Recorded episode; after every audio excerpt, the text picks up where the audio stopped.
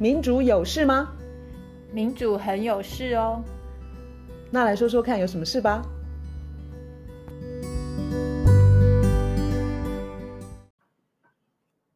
大家好，我是卢倩怡，我是卢月少。今天是二零二零年九月二十五日。我们今天继续讲的是贫富差距，嗯哼，接续上一次讨论的话题。嗯那最近可能大家很关心的一一个事情就是劳保的改革。嗯、劳保呢，它可能保费要变贵，可是给付要变低，应该还是在规划中。但是因为劳保基金有破产的危险，所以这个是要呃解决的问题。那。我想要邀请大家一起来思考这个图像，它在它在我们脑中的一个想象，可能就是呃，反正总之就是现在的劳劳动人口，他赚的钱放进劳保的这个基金，因为呃少子化等等原因，对，所以支撑不住这么多要请领劳保给付的人。嗯哼。所以表面上不是动下面，就是不是动这个上呃已经退休的人，嗯，就是去动那个正在缴保费的人，就是这两块动来动去。对，你说的动是移动的动，动态的动，还是那个改变他们的金额？嗯哼，保费跟给付清零的金额。嗯哼，这个是大家脑海中的一个印象。可是呃，我想要邀请大家去想一件事情，我觉得。这个事情的一个很重要的一个主角，嗯哼，他没有在这一幅画里头，嗯哼，然后那个主角是谁？谁？那个主角就是，之所以在工作的人养不起退休的人，是因为在工作的人他们常年来薪水没有拿到他们该拿的，也就是薪水冻涨，然后他们的收入非常低，然后因为收入非常低，没有人敢生小孩。所以这个当然，正在工作的人，嗯，他变成越来越萎缩，越来越萎缩，他能够放入这个水库的金额越来越越少，不足以支撑这个退休的人的给付。这么说吧，薪水动涨，呃，约略大概是二十年的事情。好，那我们现在就是可以呃付劳保。退休金的钱的人数已经在减少，然后薪水动涨这个部分也让投入这个基金的总额没有办法再提升，这个是我们现在的困境。但是不要忘了，我们薪水动涨的同时的这么多年来，台湾的 GDP 并没有停止成长。这样说，你觉得？对，换句话说，嗯、那个主角所谓的没有出现在这幅图画里头主角，就是那个。GDP 在变大，薪水在动涨，甚至于减少。那个多出来的那块是跑到谁呢？钱都到哪里去了？那个才是主角。所以我觉得看到这个，看到什么劳保这这些要破产这样子的，不能说它它它当然不是一件假的事情。可是如果我们要追根究底的话，多年来的分配不均，它应该是这个问题的非常重要的一个一个。原因对，所以我就会想到说，我们常会听到一句话说：“再穷不能穷了，不能再穷不能穷教育，嗯，再苦不能苦了孩子。”可是当我们在讨论像劳保这一类的问题的时候，我们把这句话改一下，就是“再穷不能穷了一趴，再苦不能苦了一趴”，就是不管你怎么样动，就是下面的已经。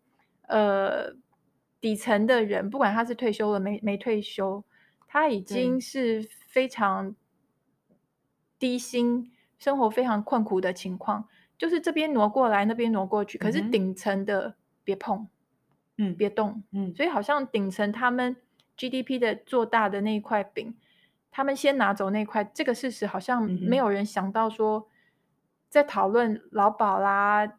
类似的劳保啦、健保啦、嗯、各方面的这些社会福利的议题的时候，该懂的是那一块吧？你从源头的分配是平均的。哎，对，我们都很少讨论哦。嗯，对，你如果从源头的分配是不平均的，最后这个水库当然水会干掉，嗯哼，然后就会出现各式各样的问题。所以，嗯，在这种新水冻涨，然后导致水库水库缺水的情况底下，引领大家思考的就是那个旧的故事啊，在那个旧的故事里面，他把这种所有。什么劳保啦、健保啦、公保啦、年金啦，这个军公教等等，嗯、通常都会把它标签化，把它放到这种社会主义或是社会福利，或是这种从摇篮到坟墓，嗯哼，把这些曾经在退休前曾经努力工作的人，把它描述或是标签化成一个一种负担，一种好好吃懒做，一种拿了他不该拿的、嗯、这种。印象，然后事实上，而且经常我觉得比较恶劣的是，经常用“千万不要债留子孙”这一类的话术来、嗯、呃引导讨论。嗯、可是该想的事情是，事实上类似劳保年金这类的东西，它事实上是所谓的一个准结，可能。许多人有听过准结这个东这个这个概念。几年前，大家比较常听像欧债危机这样子的，这那那那段期间比较常听到准结。那的确在台湾，我们很少用到这样子的这个词用在我们自己的情况。可是实际上，政府如果在减支，因为政府要避免赤字扩大，那它减少开支，这个就是准结的概念。对，准结的概念，简单讲就是要人民勒紧裤带。那这个人人民，不管是你是呃领薪水的，还是领退休金的、领失业给付的，各式各样啦。凡是在这个公共的领域需要用到公共的资金的这一块，就是砍砍砍砍砍。那准结在欧洲，它是一再被讨论，而且。被验证、被证实是后果非常悲惨。尤其今年在新冠肺炎疫情爆发之后，大家就注意到，就是说，天哪，政府在减少呃公共开支，那是什么意思？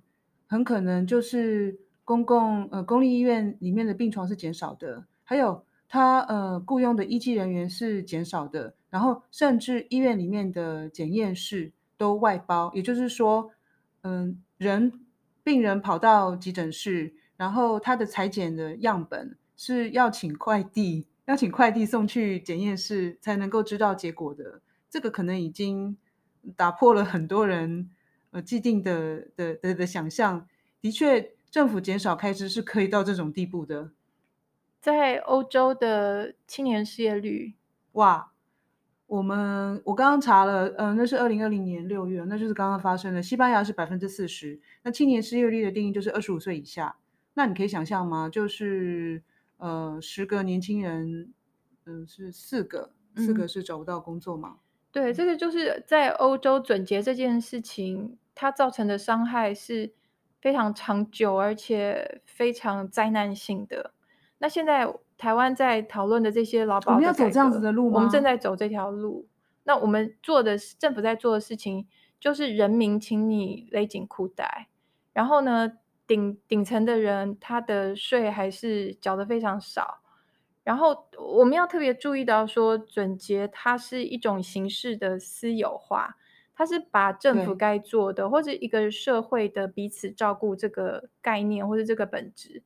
他把它砍掉、缩小，然后当真正有人有需要用到这些本来是公共服务的服务的时候，把这些有需要的人像赶牛赶羊一样，把他从社会的场域、公共的场域赶到市场这个场域，赶到一个私人的场域。这个时候，就人有人可以呃盈利。那本来是一个社会彼此照顾，或是政府公共该做的事情。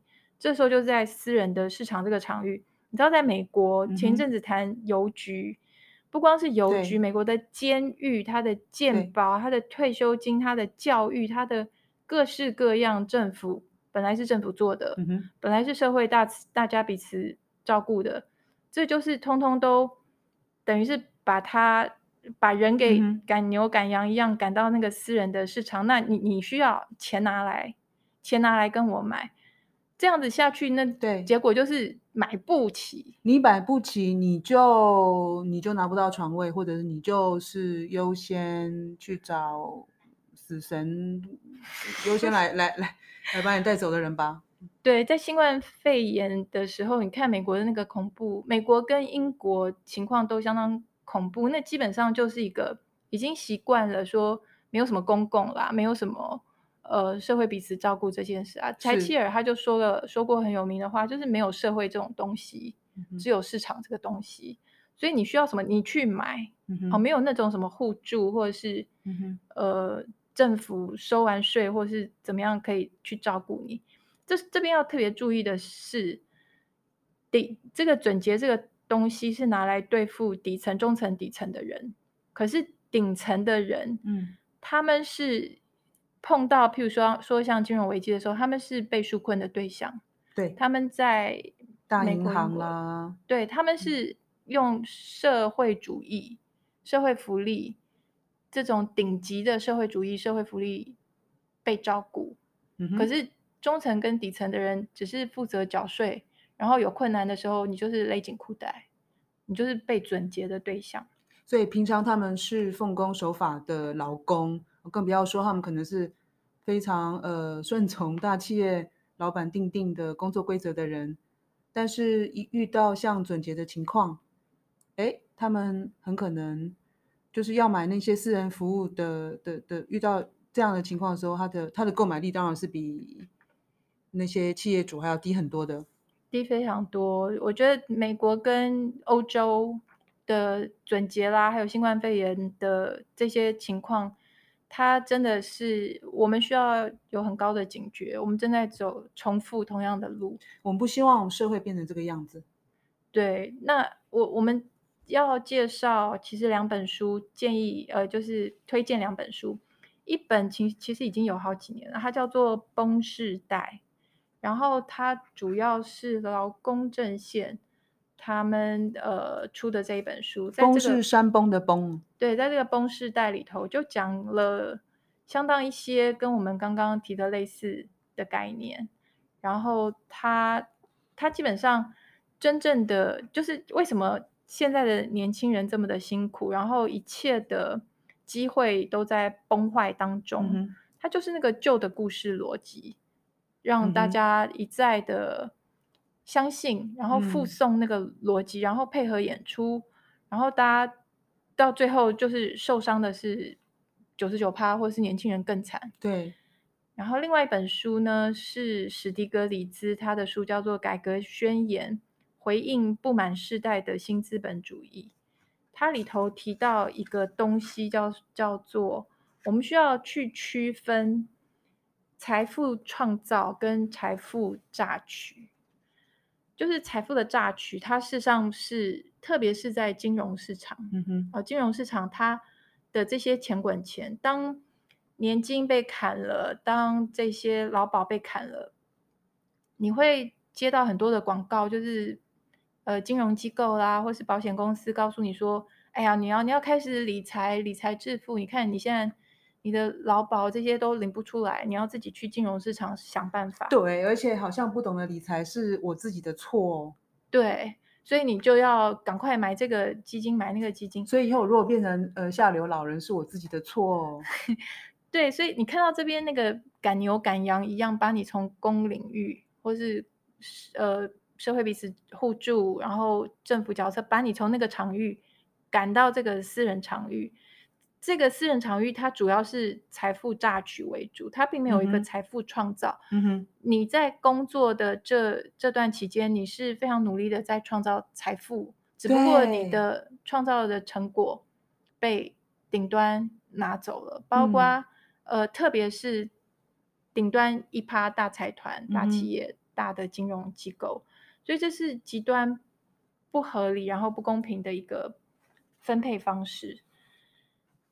所以，我们千万就是要有警觉，我们要去思考说，为什么那个旧的故事，对，它一直带领我们走向越来越窄、越来越窄，然后大家都越来越困难的一条路。然后人们不快乐，人们不快乐，然后就会听到说，哦，那是因为这个制度它需要改革。然后改革方式呢，不是去治本，那个本就是说，冻涨的薪水就是一路来的分配不均。嗯哼，真正应该要治的本就是把那个分配好。我们假假设说，我们今天的呃劳保的破洞，假设说我们去去追，嗯，过去该给的，嗯，薪水还回来，嗯、这是不是比较合理？虽然这个只是我们的。那个想象天马行空，可是就讲一个理来说的话，过过去这几十年 GDP 的分配那么的不公平，今天劳保有一个大洞，是不是应该去从那个不公平，过去有人拿了不该拿的，嗯、是应该从那边来补这个洞吧？嗯，为什么现在要补这个洞的时候？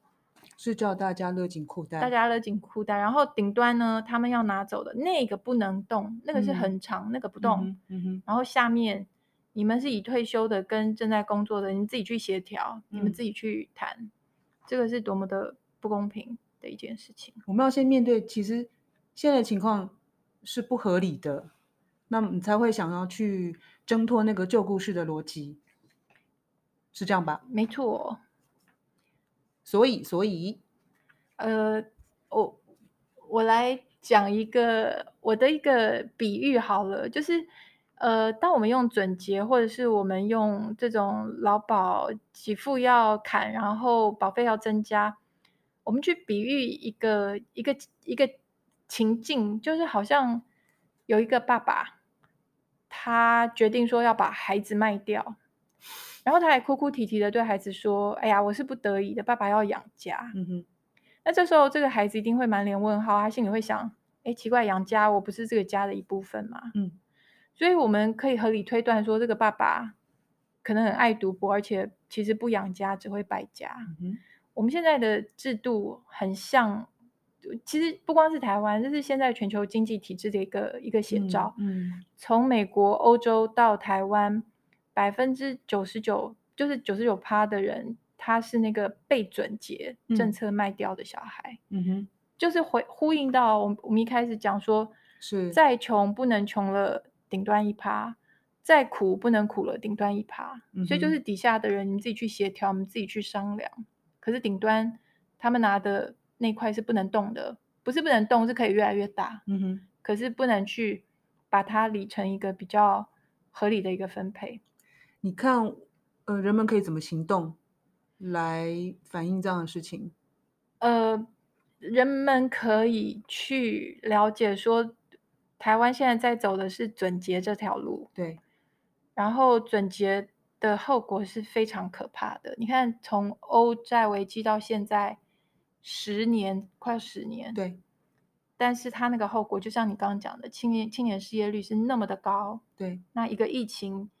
几乎打趴非常多的家庭都破碎，对，所以千万千万要开始警觉，说那个旧故事里头讲的太多事情是非常奇怪。旧故事它不是一个理所当然的，他说的那些经济的理论，他说的那些，呃，他把这些反对，嗯、呃，降低给付跟提高保费。把这些人形容成是非常不理性的，嗯哼，就你看嘛，事实在这，事实在这边就是要破产了，嗯，你还去反，你是不是非常的不理性？